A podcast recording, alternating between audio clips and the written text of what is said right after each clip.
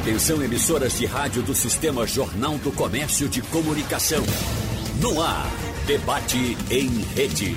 Participe! Rádio Jornal na internet. www.radiojornal.com.br Bom, a partir da próxima quinta-feira, o Estado entra novamente em quarentena, ficando proibido o funcionamento de atividades sociais e econômicas não essenciais em todos os horários durante toda a semana. E dessa forma, estarão fechados o comércio não essencial, bares e restaurantes, praias e parques, escolas, loja de conveniência, entre outros, claro, com o objetivo de conter o aumento de casos e não colapsar o sistema de saúde. As UTIs da rede pública, por exemplo, têm uma ocupação superior a 90%, mesmo com a abertura de novos leitos nos últimos dias. Esse decreto, lembrando mais uma vez, vale a priori até o dia 28 de março. Durante todo esse período de pandemia, nós acompanhamos reclamações por parte dos usuários do transporte público em Pernambuco evidentemente por causa da superlotação. É possível fazer isolamento social no transporte público? É possível manter as pessoas distanciadas e manter também a segurança sanitária de quem utiliza o transporte público aqui na região metropolitana do Recife? O que é que precisa ser feito? Quais são as principais queixas da população? Bom, a gente vai conversar no programa de hoje com a infectologista Vera Magalhães, que mais uma vez participa com a gente. Bom dia, doutora Vera, tudo bem com a senhora? Bom dia, Wagner, tudo, tudo bem. Bom, nos acompanha também a jornalista Roberta Soares, especialista em mobilidade. Bom dia, Roberta. Bom dia, como vai? Tudo bem. E o presidente da Urbana, Fernando Bandeira, uh, que nos prestigia muitas vezes nossos debates aqui, trazendo informações importantes acerca do, do sistema e, evidentemente, hoje é uma peça fundamental nessa conversa que a gente vai ter no nosso debate. Bom dia, presidente. Tudo bem com o senhor? Bom dia, Wagner. Bom dia a todos os ouvintes da Rádio Jornal.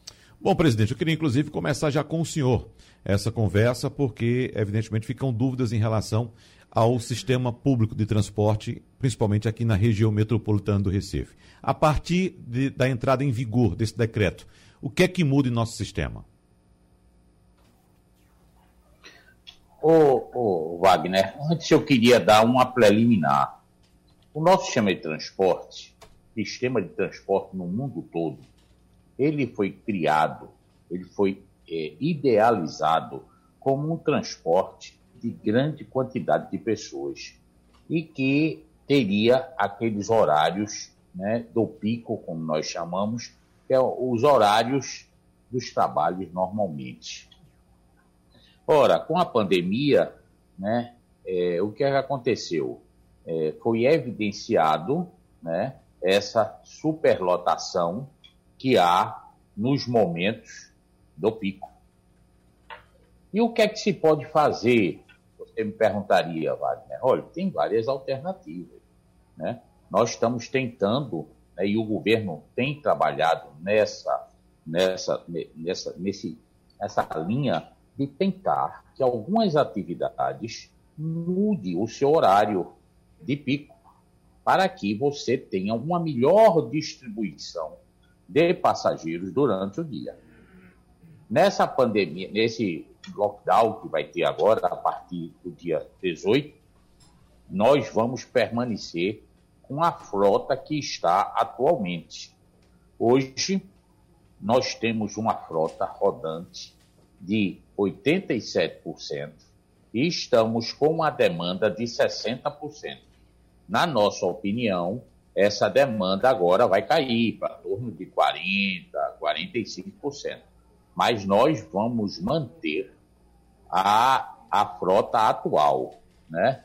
E, e vamos incentivar, né? por exemplo, agora existe, se você comprar a sua passagem no, no, nos horários fora de pico, então de 9 às 11 e de 13h30 às 15h30, você tem um desconto na passagem de 40 centavos. Isso é uma forma de tentar né, mostrar para os nossos passageiros que ele pode usar um horário bem mais folgado no ônibus e que também com um preço melhor. O governo está lançando aí um projeto social chamado o Vale Transporte Social. Ele vai dar de graça para as pessoas desempregadas 20 passagens por mês, né? Então, vai ser aplicado, mas tem que ser aplicado nesse horário fora do pico. Então, nós uhum. temos que ver colégio, mudar de horário, é, é, é, comércio, né? indústria, afim, todos têm que ajudar para que a gente possa melhorar é, é, esse, esse, essa concentração de pessoas. É. Bom, uh, o primeiro ponto que eu quero ressaltar, uh, presidente Bandeira, é que é positiva essa informação que o senhor nos traz de que a frota será mantida apesar da esperada redução de demanda a partir da próxima quinta-feira. Frota de 87%, o senhor alega que a frota, a demanda neste momento é de 60%, ou seja, abaixo da, da frota. Uh, mesmo assim, a gente encontra ainda, uh, em horários de pico, evidentemente, coletivos superlotados. Mas eu quero saber agora da doutora Vera Magalhães, Uh, uh, se existe alguma possibilidade de segurança sanitária dentro de um coletivo, mesmo tendo essa possibilidade de redução da demanda, doutora, doutora Vera, que a gente sabe que, pelo menos nos horários de pico, é difícil manter uma demanda menor, a não ser que de fato a gente consiga, inclusive a gente já debateu com Roberta já há algum tempo, e, e Roberta tocou nesse ponto mais uma vez, assim como disse o presidente Bandeira, consiga mudar a, a, rotina do trabalhador, os horários, né? Alterar, alternar os horários para espalhar mais esse horário de pico durante o funcionamento da, do, do, da frota inteira. Mas o que, é que a senhora diz respe, a respeito da segurança sanitária num coletivo, doutora Vera? É, é, é possível minimizar os riscos. E como seria essa conduta? Primeiro, tem que haver o distanciamento físico. Então, não pode haver uma superlotação dos ônibus, tá certo? Então, essa questão aí de é, é, tentar ver se faz horários diferentes, com o distanciamento social é possível que reduza a demanda, mas o distanciamento físico é fundamental. O uso de máscara, uma máscara eficiente, é fundamental, que não é qualquer máscara, porque as pessoas acham que usando máscara de pano com duas camadas está protegido e não está. Então as pessoas têm que usar uma máscara eficiente, principalmente nos ônibus. Eu recomendo a PFF2 ou a N95, que é, é a máscara que tem maior capacidade de filtração de partículas virais. Além das pessoas é, é, viajarem sem se comunicar, sem falar, porque quando você fala, quando você fala principalmente em voz alta, você exala, tá certo, aquela, aquela é, a questão das partículas virais que ficam em suspensão, tá certo, que são os aerossóis. Então, é fundamental o distanciamento físico, tá certo? O ideal é que as pessoas é, tivessem uma possibilidade de pelo menos um metro e meio, que é muito difícil no coletivo, manter as janelas abertas, que isso é fundamental, tá certo? Tem estudos mostrando que só o fato de você abrir janela já reduz a transmissão. Então, o uso da máscara PFF2, lembrar que essa máscara pode ser adquirida por R$ reais. Existem máscaras mais caras, mas em material de construção, lojas de material, material de construção, ela pode ser adquirida até por R$ reais.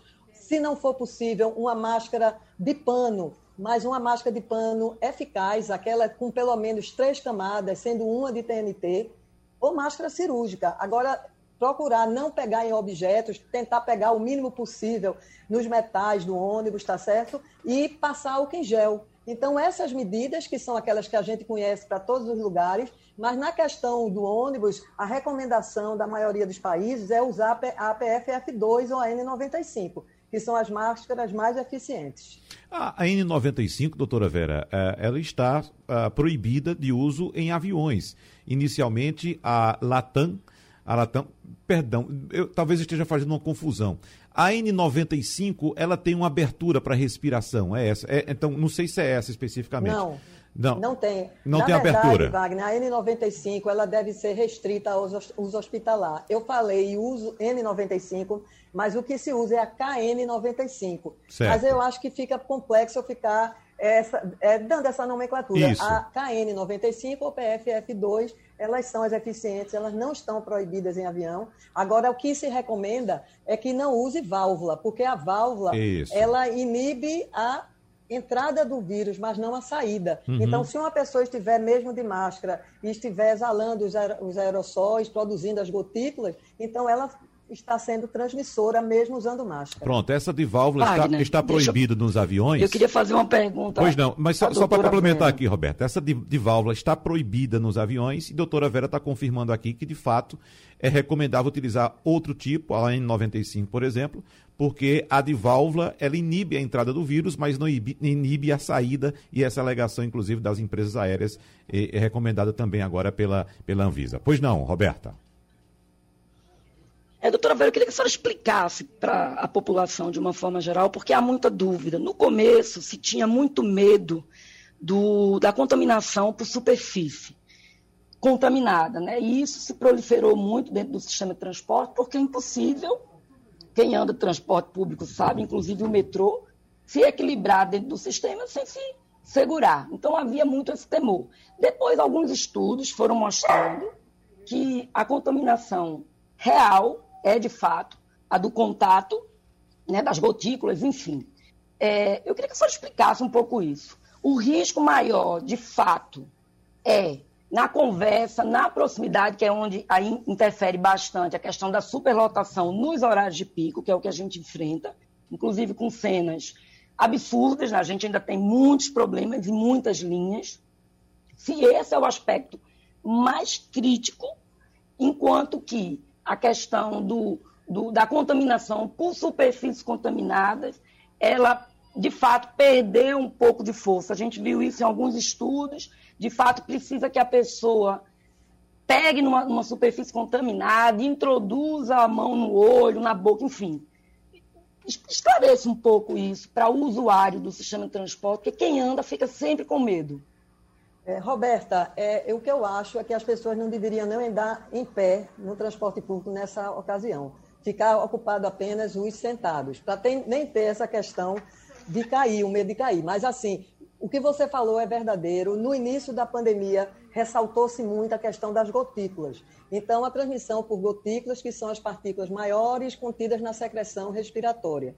Então, as gotículas, aí por isso que deu-se o distanciamento de pelo menos dois metros, um metro e meio, dois metros, que as gotículas caem e elas também contaminam as superfícies. Então, uma pessoa pegando nas superfícies levaria a boca ao nariz, aí a mucosa seria propícia a absorver essas, essas e se contaminar, e a pessoa se contaminar. Mas realmente, ao longo do tempo, observou-se que a principal forma de transmissão do novo coronavírus é por aerossóis, que são as pequenas gotículas que são exaladas exatamente quando é, a pessoa canta, a pessoa fala, a pessoa tosse, a pessoa espirra. E essas micropartículas, elas ficam suspensas no ar. Então, é por isso que é fundamental o ambiente arejado, com ventilação, com as janelas abertas e o uso de uma máscara mais eficiente. Você veja que, em último lugar, eu falei na realmente higienização das mãos, apesar de ser muito importante, principalmente quando a pessoa tira a máscara. Então, quando a pessoa entra no coletivo, já higieniza as mãos. Quando sair, já deve ter, e o ideal, é, doutor Fernando, é que houvesse até um, um dispensador com álcool gel, tá certo? Na entrada e na saída dos coletivos, para as pessoas é, passarem nas mãos e já quando saírem, que se por acaso precisar tirar a máscara, já tirar com a mão limpa. Então, isso é fundamental por conta das superfícies. Mas ela realmente, essa forma de transmissão, ela é potencial, mas ela não é a mais importante. É por isso que eu fixo muito na questão das máscaras e as máscaras mais eficientes. É por isso que a gente fala na PFF2, na N95, mas a máscara artesanal ou de pano, se a pessoa não tem acesso a outras máscaras, é possível ser utilizada, mas desde que seja pelo menos de tripla camada. Eu vejo muitas pessoas utilizando máscara de pano, aquelas que ficam caindo assim é, da face, e isso não é eficiente. Então, as pessoas têm a falsa ideia de proteção. Como também eu vejo muitas pessoas com a máscara no bolso. Aí eu pergunto: cadê a máscara? Está no bolso. Então, essas coisas ocorrem. As pessoas pensam que só está portando a máscara e está protegida, e não é. E tem que haver uma eficiência dessa máscara, tanto na parte de filtração eficiente, como também de ajuste. Não pode ter sobras laterais. Então, principalmente no coletivo, quando as pessoas ficam mais próximas uma das outras, elas precisam estar mais protegidas na questão do uso da máscara. Então, existe praticamente até uma máscara para cada ocasião. E a máscara no coletivo, há muito tempo, há alguns meses, já vem sendo discutido isso na Europa, usar PFF2. Falar em transporte público é, evidentemente, tratar de um assunto que interessa a 80% da população da região metropolitana do Recife. Por exemplo, o painel interativo está cheio aqui de mensagens. Eu começo já com um aqui nesse segundo bloco de Marcelo de Paulista, que diz o seguinte: o único setor que não apresentou nenhuma evolução ou esforço para reduzir os impactos da superlotação foi o setor de transporte público.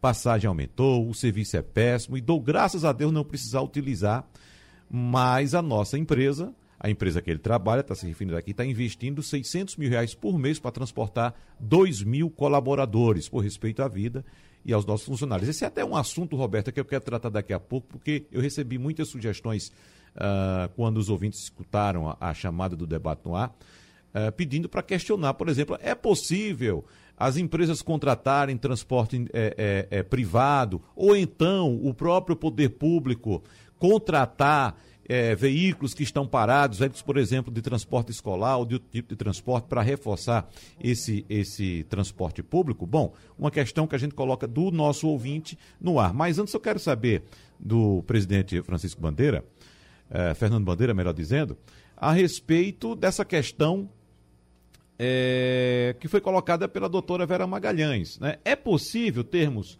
usuários sentados, exclusivamente sentados nos ônibus? É possível termos dispenser com álcool gel da entrada e da saída dos coletivos? Quando a gente, quando a doutora Vera citou é, essas possibilidades, é, é, presidente Fernando, o pessoal aqui mesmo do nosso trabalho que utiliza transporte público começou a rir disso aí. Isso aí é o mundo dos sonhos. Na verdade, a realidade do transporte público é, é, pé no bucho e mão na cara. A situação, cada um que se vira. O que é que o senhor diz, presidente Fernando? Olha, é, fora do pico, realmente você tem condições de ter as pessoas todas sentadas, que a demanda é menor.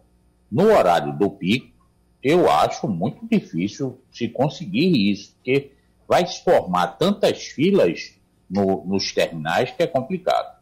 A sugestão da doutora em relação aos dispenser com álcool, achei bastante interessante, né? uma forma de, né, de, de precaver os nossos usuários e vou mandar né, ver né, esse, esse equipamento se seria viável ou não colocar no ônibus. Mas achei, doutora, excelente a sua sugestão, tá certo? De colocar os dispensers com álcool para que as pessoas, após usar o transporte, possam né, é, higienizar as suas mãos. Achei muito boa. Né? Roberta Soares. Então, é, como foi colocado pelo ouvinte, é, quando a gente escuta as recomendações, os protocolos sanitários, parece realmente um mundo tópico para o sistema de transporte. Eu conheço bem o sistema, Fernando Bandeira mais do que eu, a gente sabe da dificuldade que é transportar todos os passageiros sentados num sistema que nunca foi projetado para isso e que tem um custo. Então, a pergunta que eu queria fazer, Bandeira vai discordar, com certeza, mas, doutora Vera, nós já tivemos casos, Goiânia é, teve uma decisão judicial determinando que é, é, todos os ônibus só andassem com os passageiros sentados, sem transportar ninguém em pé. A gente tem uma equação aí, que a gente pode falar disso mais na frente, que não fecha. Hoje, é, é a lógica né, do pagamento no sistema é uma lógica perversa. Quem paga é o passageiro que menos condições tem. Mas a gente vive uma crise. Então, eu queria perguntar isso. A senhora acredita que é, seria o caso de a justiça intervir, da gente ter uma decisão mais radical para que force os veículos a só andarem com passageiros sentados, que toda a frota seja colocada em operação e que haja, lógico, mecanismos de financiamento para cobrir essa despesa, porque vai ter uma despesa. Alguém vai ter que pagar essa despesa. Qual é a sua opinião? Eu queria a sua opinião e queria também ouvir os argumentos de bandeira sobre isso. Olha, eu dei uma opinião técnica, tá certo? Agora, realmente, para implementar algumas medidas, a gente tem que ter o pé no chão. Né? A gente está diante de uma crise sanitária, política e econômica. Eu sei das dificuldades que todos estão enfrentando, não é? O desemprego está elevadíssimo, não é? A gente já vinha com problemas econômicos e agora com a pandemia tudo se acentuou. E é, eu acho interessante é que as pessoas é, vinculam o problema econômico à pandemia e ao distanciamento social. É, é uma coisa assim incrível, porque do ponto de vista de ciência, o distanciamento social é uma medida farma, não farmacológica fundamental, já comprovada por dezenas de estudos. E as pessoas são contrárias, porque entendem que a economia vai piorar por conta do distanciamento. Então, isso é uma falácia. Não se percebe que a economia ela vai piorar, inclusive, por conta da pandemia e das mortes Está certo que está, estão ocorrendo da, do colapso do sistema é, de saúde, que também já está ocorrendo. Mas voltando àquilo que foi dito, eu não, que, não queria ser uma pessoa de outro planeta quando disse uma coisa que eu considero justa. Então, existe a opinião que eu considero justa e técnica, que é que as pessoas deveriam andar sentadas, principalmente para não cair, tá certo? E também não é nem só na questão da, da, da transmissão do coronavírus. Mas, assim, para fazer uma coisa de imediata, eu acho muito complicado, porque a gente já está é, enfrentando problemas seríssimos e isso pode ainda comprometer ainda mais a situação, né? porque para que os trabalhadores dos serviços essenciais cheguem aos seus trabalhos e sirvam a população que necessita, né? é necessário que eles cheguem aos seus trabalhos. Então, é lógico que a gente está querendo que seja da melhor forma possível e maior proteção possível. Mas eu acho que a gente também não pode, de um dia para o outro, né, mudar tudo como se fosse um passo de mágica. Isso aí é a minha opinião pessoal. Presidente Fernando Bandeira. Olha, é, olha há uma, uma dificuldade técnica de a gente conseguir transportar as, todas as pessoas sentadas. Há uma, porque mesmo que eu coloque, nós estamos com 87% da frota, mesmo que eu coloque aí 100% da frota, eu não vou conseguir, no horário do pico, né, em algumas linhas de grande demanda, que todos ficam sentados. Nós fizemos um, um teste nos terminais rodoviários, viu, doutora, de deixar é, toda a bancada e apenas 10 a 20 pessoas em pé. Olha, doutora, deu uma fila nos terminais rodoviários imensa. Mas já foi testado isso aí. Podemos trabalhar nisso aí também junto com o órgão gestor, de botar 20 pessoas em pé. Agora vai ficar uma fila dentro do terminal imensa, né? E, e, e, e também nós não temos ônibus suficiente para, para isso, para botar todo mundo sentado no horário do pico. É? Mas estamos abertos, e, eu também concordo com a doutora, a ciência tem que prevalecer sempre, né? O distanciamento no momento atual é necessário, né? Está é, tá havendo muitas mortes, nós sabemos disso, né? É importante, né? E o que nós, como segmento, poder, podermos ajudar, nós vamos fazer. Com certeza nós vamos fazer isso para poder ajudar toda a, a, a região metropolitana que está passando por um momento terrível. Então, que a gente puder trabalhar para minorar né, esses, esses transtornos à população, nós faremos. Ô, Roberta, é, é bom lembrar que a população tem muita razão no que reclama, mas vamos trazer também as responsabilidades por parte do usuário do ônibus. Por exemplo, o presidente Fernando Bandeira citou aqui a questão da fila enorme. E nossa reportagem, geralmente, quando vai para um terminal, encontra fila, mas quando o veículo chega é aquela confusão, empurra, empurra, falta de respeito à própria fila, às pessoas, aquela agonia. Será que é, é, é, é muito a gente exigir também do usuário que tenha, por exemplo, respeito a uma simples fila, Roberta? Sem dúvida, sem dúvida, né? A responsabilidade é de todos, né? É, é, é como o secretário de Saúde, André Longo, diz em todas as coletivas do governo do Estado, inclusive na da quinta-feira, antes de anunciar de um ano da pandemia, ele quase chora, inclusive os vídeos, é, é, parte do vídeo dele foi algo comovente, né, circulado nas redes sociais, sem dúvida, sem dúvida a população tem responsabilidade. Agora, veja, é preciso ver o lado do passageiro. É muito difícil. A gente que vive o sistema de transporte, a gente sabe, é difícil para todos os lados, mas é preciso ver o lado do passageiro. A gente está falando muito de ônibus, mas vamos ver o metrô. Veja, uhum. nós tivemos aumento de passagem numa situação de desemprego. Né? Eu sei que a responsabilidade não é só do setor operacional, é do governo do Estado, que também está aí lutando para tentar colocar mais dinheiro no sistema. A gente no ônibus teve um aumento da passagem, no metrô agora vamos ter um aumento de novo. Então, assim, a responsabilidade é do passageiro, mas ele está irritadíssimo, ele está muito sofrido, né? Porque, assim, é, a situação nos horários de pico segue muito comprometida em muitas linhas. É como Bandeira colocou, fora do horário de pico, não. Mas no horário de pico é muito, muito, tem muita dificuldade, onde nós já tínhamos, né? E aí eu queria aproveitar, já que você me deu a, a palavra aí, para perguntar a bandeira.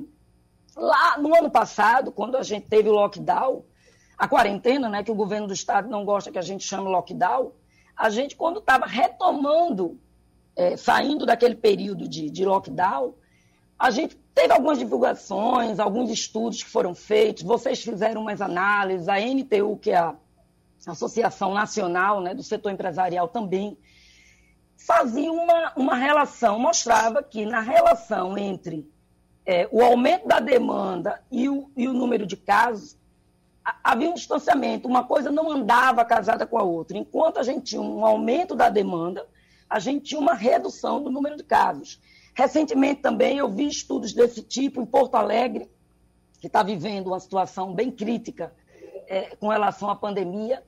Eu queria saber de bandeira, a gente segue, porque assim, se fala muito da contaminação no sistema de transporte. De fato, é assustador ver as linhas nos horários de pico, os passageiros espremidos, um colado no outro. Realmente ninguém pode falar se não se contamina.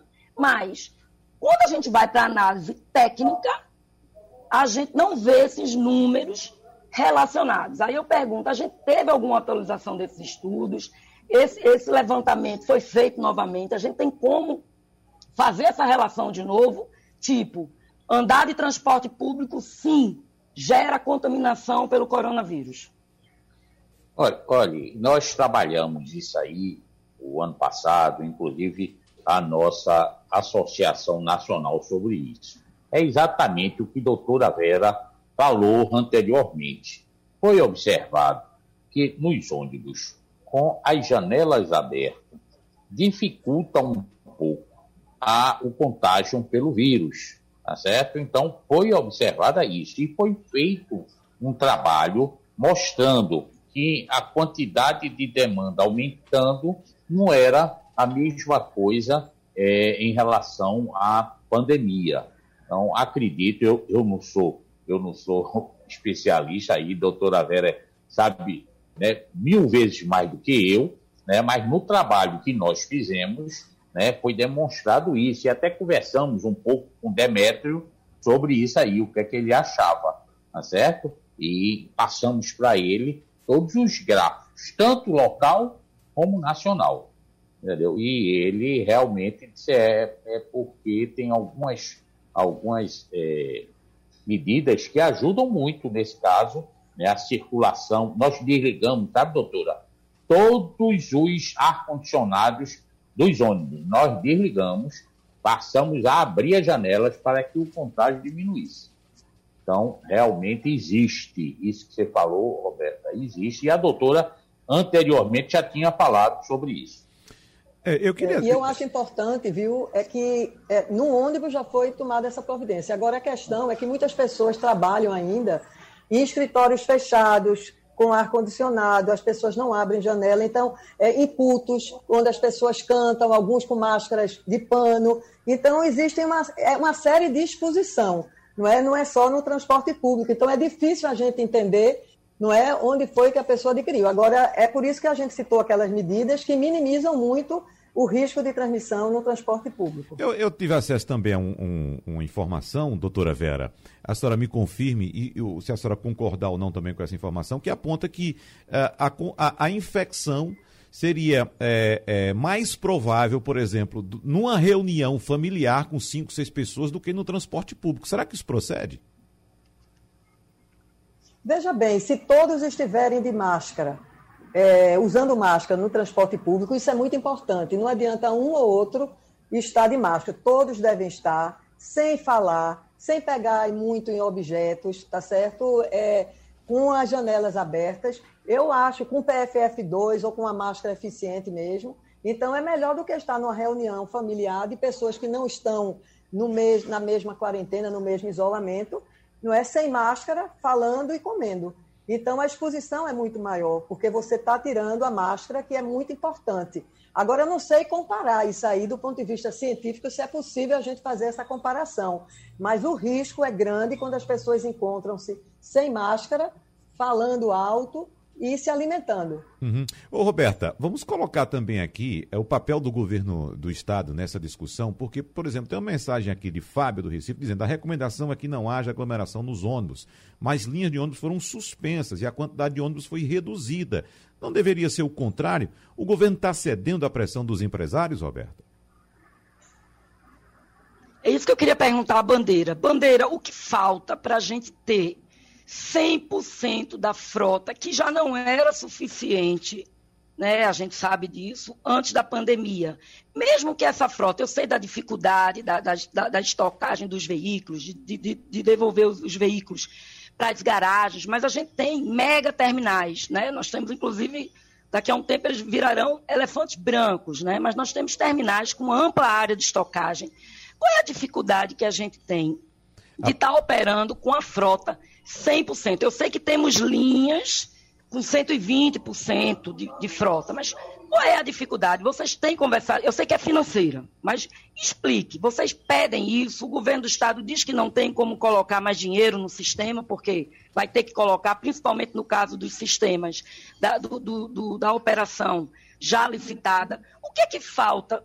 Porque, veja, São Paulo mesmo, está exigindo, já, já opera com 100% da frota no metrô, já opera com 100% da frota nos ônibus, e mesmo assim tem dificuldades. O que é que falta para a gente, de fato, pelo menos, dar essa, essa, esse, esse carinho, né? o gesto, né? o gesto ao passageiro do transporte público? Só dando uma carona aqui para a pergunta de Deliberto de Candeias, que diz, por que 100% da frota não estão nas ruas? Doutor Bandeira. Vamos lá. É, quem, vou, primeiro vamos explicar como é que funciona. Né? Quem planeja o sistema, quem manda colocar os ônibus, não são os empresários. São é o poder público através de um órgão chamado Grande Recife Consórcio Transporte. Hoje em dia, nós estamos operando, quando eu, quando, como eu falei com vocês, em torno de 85%, 87%, com algumas linhas já em 100%, tá certo? E estamos tendo um retorno de passageiro de 60%. Logicamente, para a gente aumentar isso para 100%, nós teremos um custo adicional, tá certo? Então, o governo tem, tem conversado com o setor, né? Ele entende, né, como que hoje em dia a tarifa, só a tarifa não cobre os custos do sistema, tá certo? E que ele, tá certo? Ele sabe disso, ele tem conversado com a gente e ele está disposto, tá certo? A que os, o, o segmento consiga aumentar a sua, a sua frota, tá certo? Mesmo que para isso tenha que ter algum tipo de, de aporte financeiro, né? que existe várias, vários tipos para fazer, estacionamento, zona azul, criar uma taxa, criar um, um fator para um, um, um, Uber da vida, um aplicativo da vida. Então, o governo está consciente disso, ele sabe, e ele tem trabalhado de mãos dadas conosco para encontrar alternativas de financiamento do setor do transporte. Então, acho que estamos chegando no Brasil todo, essa, essa conversa tem sido, tem acontecido no Brasil todo. São Paulo, capital, foi a única cidade que partiu na frente nisso aí.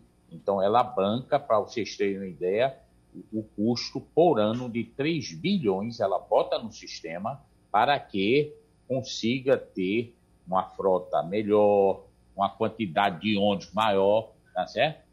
Tá? E, e a remuneração, né? E não ter aglomeração de pessoas. Então, é, esse secretário da Desenvolvimento Urbano e Habitação, Marcelo Bruto, tem se debruçado sobre esse estudo né, para ver se encontramos uma equação em que penalize menos a população. E pela internet chegam mensagens no painel interativo da Rádio Jornal de Luiz, do Recife, que diz: Wagner, no meu entender, o valor arrecadado com o ICMS dos combustíveis deveria ser usado para a melhoria do transporte público. Em todos os melhores sistemas públicos do mundo, o transporte é subsidiado pelo Estado. E aqui parece que não é diferente, não, viu, Luiz? A Roberta pode explicar melhor essa história. Rosângela, do Recife, diz: Bom dia. Sobre o que o doutor Bandeira disse, que os ônibus estão circulando com janelas abertas, não é verdade. Eu pego o BRT Pelópidas lotado e o ar desligado. Janelas fechadas, um calor enorme. Guilherme também diz a mesma coisa. E os BRTs com as janelas lacradas? Agora, Roberta, doutora Vera, de fato, BRT que não abre as janelas, imagino que é um BRT lotado, Roberta e doutora Vera, sem ar-condicionado. Começando por você, Roberta assustador.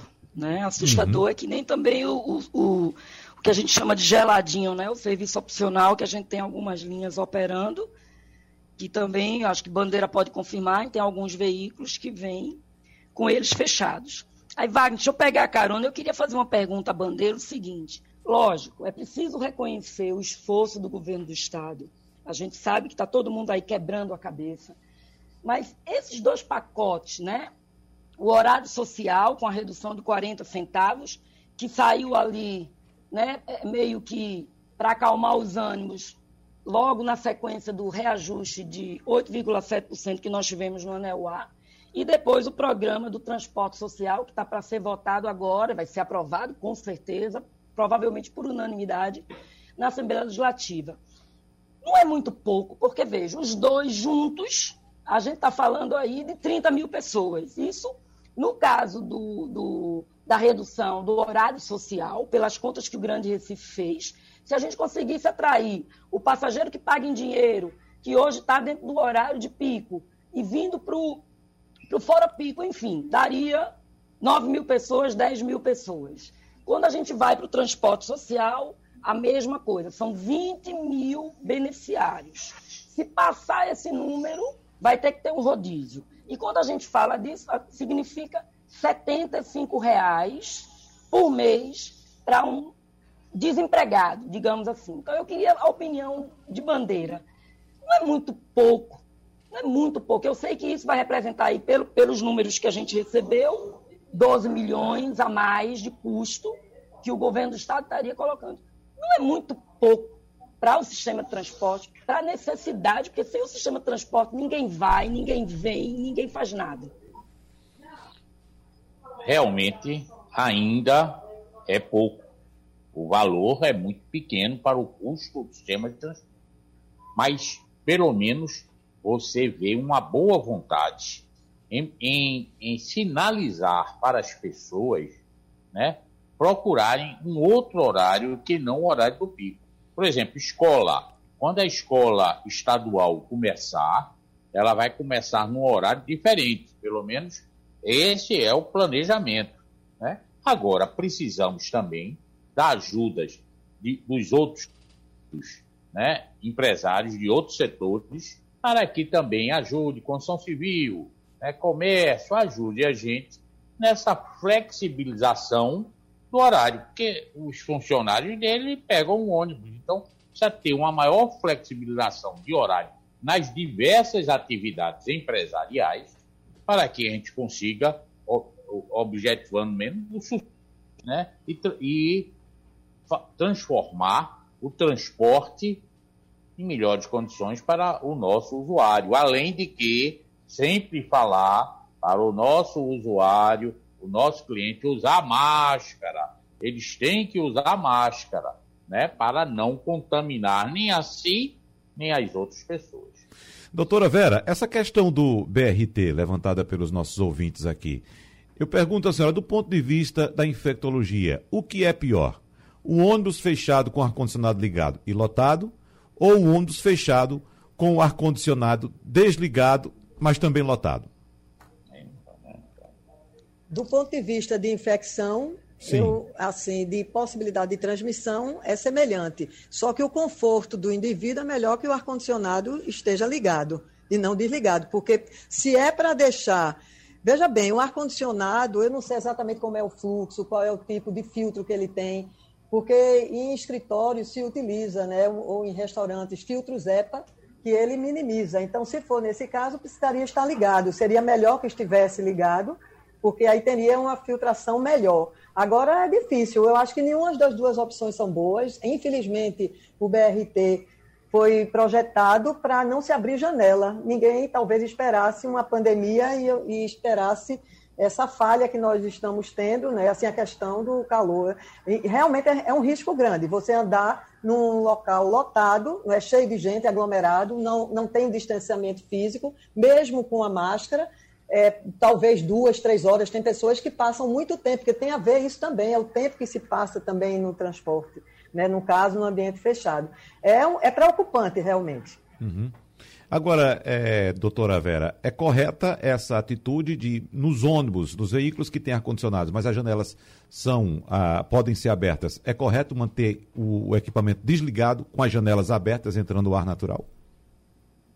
Olha, veja bem, é, o melhor é que esteja, se não tiver filtros de eficiência, é melhor que esteja desligado e entre o ar natural, porque está se renovando, não é com a janela aberta. Eu não sei a eficiência de um ar-condicionado quando a janela está aberta. Eu acho que é muito baixa.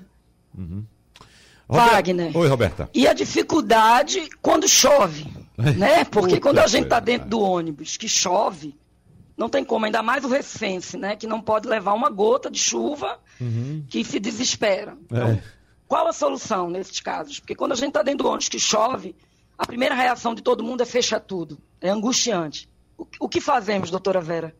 Eu acho que é melhor levar água do que é, aumentar o risco de pegar o novo coronavírus. É lógico que é complicado, não, são, não é uma situação fácil, entendeu essa? Mas é, é complicado. Eu acho que o ideal é que houvesse uma, uma melhor, uma otimização né, do, dos coletivos no sentido de diminuir o número de pessoas dentro, para que fosse possível haver um distanciamento mínimo né, físico que isso não é só a máscara, é a máscara, mais a ventilação, mais o distanciamento. Então, essa, todas essas condutas, elas se somam para gerar uma, uma melhor possibilidade de prevenção da, do novo coronavírus. Agora, Roberta, para a gente encerrar, eu quero saber de você, que já participou de tantos debates aqui na Supermanhã, ah, participou de tantos programas tocando nesse assunto, e, evidentemente, a gente sempre espera uma luz no fim do túnel, ou pelo menos alguma sinalização de alguma coisa. Qual a conclusão que a gente pode ter desse nosso encontro de hoje, Roberta? É, não tem muita expectativa. Eu, eu queria até perguntar de sua bandeira, se ele acredita que vamos manter essa frota em 80%, né? O, o governo do estado diz que a frota está em 80%. É, acabaram de me confirmar aqui via WhatsApp se o senhor acredita que com essa queda que vai haver pelo lockdown, né? Naturalmente vai ter que haver. Será que a gente vai conseguir aí ver a população penar menos nos horários de pico no ônibus? Era bom o metrô estar tá aqui, né? Porque as cenas do metrô pela manhã são assustadoras e ainda com o agravante do comércio informal aos gritos dentro do, do, das composições. O senhor acredita que, que a gente vai conseguir ter um pouco mais de alívio para esse trabalhador que tem que sair naquele horário, porque é isso, a gente discutiu, se tentou, eu fiz algumas matérias, eu sou testemunha disso, se tentou trazer os setores econômicos para um escalonamento diferenciado e todo mundo resistiu, todo mundo só pensou em si. A verdade é essa. Mas será que a gente consegue? A gente consegue ter um pouco aí infelizmente, na, na, na, desgraça, ter um pouco de alívio para esse trabalhador no horário de pico, já que vamos manter a frota em 80% e há uma expectativa que a demanda tenha uma redução para 40%, 45%? Eu acredito que sim. Pelo menos nós vamos nos empenhar para que aconteça isso. Tá certo? A, a nossa projeção é, nesse período de fechamento é que nossa é, nossa demanda caia para em torno de 40% a 45%. Então, vamos trabalhar para que o nosso usuário né, tenha uma melhor condição e a gente consiga contribuir para que a propagação do vírus diminua. Esse vai ser o nosso trabalho. E aproveito para falar para o nosso usuário, nosso cliente, use a máscara, não deixe de usar a máscara dentro do ônibus. Presidente Bandeira, tire essa dúvida. A Roberta levantou agora a informação de que 80% da frota estão circulando hoje. O senhor trouxe no início do nosso programa aqui o dado de 87%. Qual o percentual de fato da frota, doutor? É, um pouquinho mais. É, é, é mais de 80%. É tá mais... certo? Uhum. É, é, em torno de 85%. É, é, é por aí. Uhum. 85, 87. Tá? Então, para o senhor é mais de 80%. É mais de 80%, com é, certeza é. Roberta, Roberta, você recebeu a informação de 80%, não é isso, Roberta? Foi, é o que o, o CTM, que é o Grande Recife Consórcio Transporte, informa. Mas é porque eu entendo, é porque às vezes varia, e aí você tem linhas, de fato, você tem linhas, é, PE15 Boa Viagem, que está com a frota, segundo o próprio secretário Marcelo Bruto, está com a frota em 120%. Uhum. Né? Então você tem linhas. É verdade. Oscila, oscila aí, é, é meio difícil dizer. Aí tem que, tem, temos que acreditar nos dois, é, Wagner, uhum. temos que acreditar nos dois, de fato. Muito bem. Bom, então, Roberta Soares, muito obrigado mais uma vez pela sua colaboração com o nosso debate. Eu quero agradecer também à médica infectologista Vera Magalhães, que sempre colabora conosco aqui. Muito obrigado, doutora Vera. E também ao presidente da Urbana, Fernando Bandeira. E vamos lá, vamos fazer um apelo, apelo que inclusive foi feito pelo presidente Fernando Bandeira. Eh, a gente reforça aqui também, em nome do Sistema Jornal do, Comércio e Comunicação, que você que é usuário de, de ônibus coletivo, do ônibus ou do metrô, utilize a máscara, respeite a fila, utilize álcool em gel. Cada um de nós tem que fazer a sua parte para a gente evitar a disseminação cada vez maior desse vírus mortal que é o novo coronavírus. Muito obrigado pela presença de todos. Sugestão ou comentário sobre o programa que você acaba de ouvir, envie para o e-mail ouvinte@radiojornal.com.br ou para o endereço Rua do Lima 250, Santo Amaro, Recife, Pernambuco.